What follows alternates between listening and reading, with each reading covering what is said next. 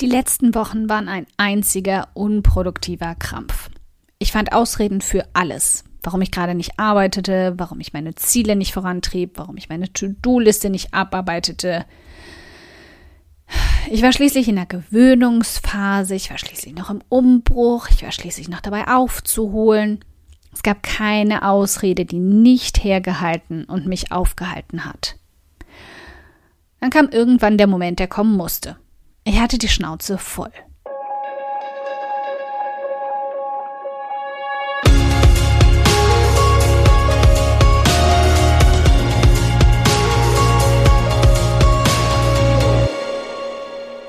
Hi, ich bin Karina, Gründerin von Pink Kompass um 180 Grad und der Feminine Jazz und teile hier im um 180 Grad Audioblog alles mit dir, was in meiner Selbstständigkeit funktioniert und was nicht. Wir knacken meine Strategien rund um Marketing und Mindset, denn Erfolg beginnt in deinem Kopf.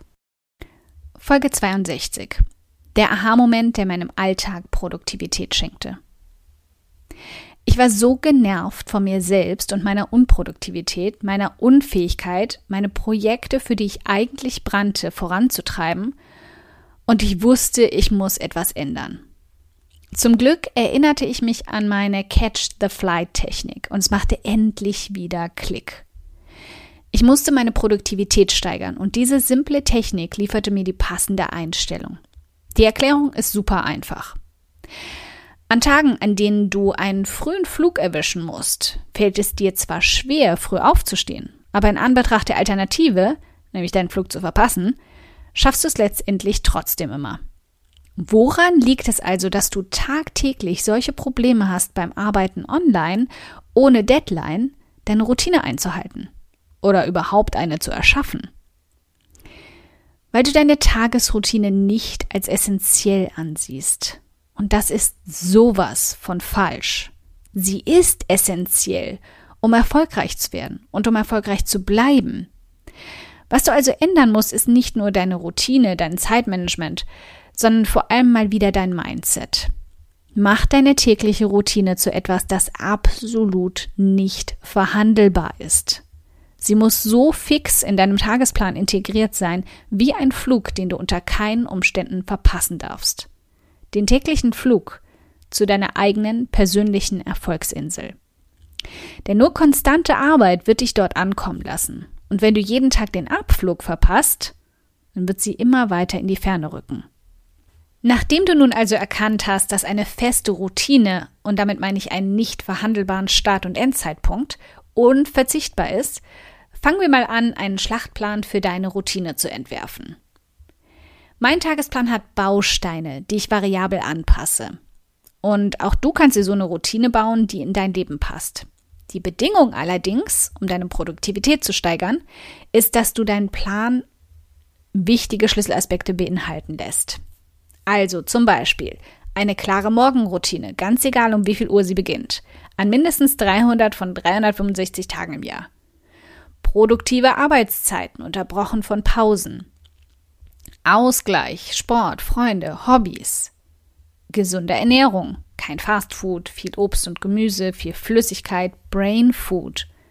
Und fest eingeplante Freizeit. Wie könnte deine feste Routine und dein idealer Tagesablauf also aussehen?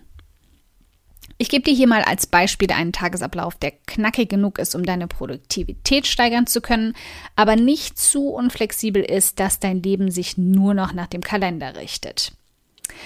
Also als Beispiel um 7 Uhr aufwachen, Sport, Yoga oder was ähnliches einschieben.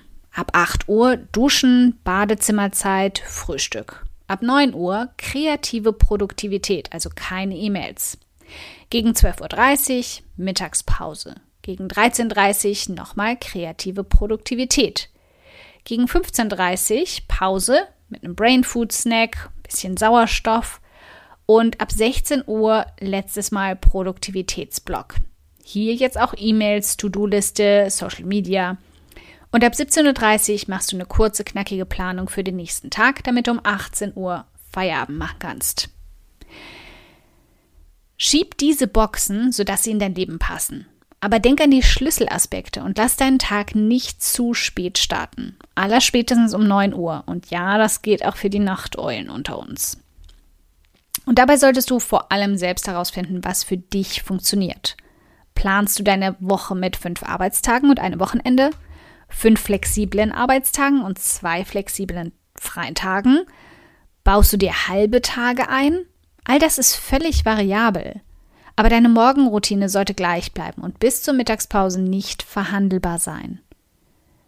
Nun geht's also an dich. Plan dir deinen eigenen Tagesplan ein, nach den oben genannten Regeln.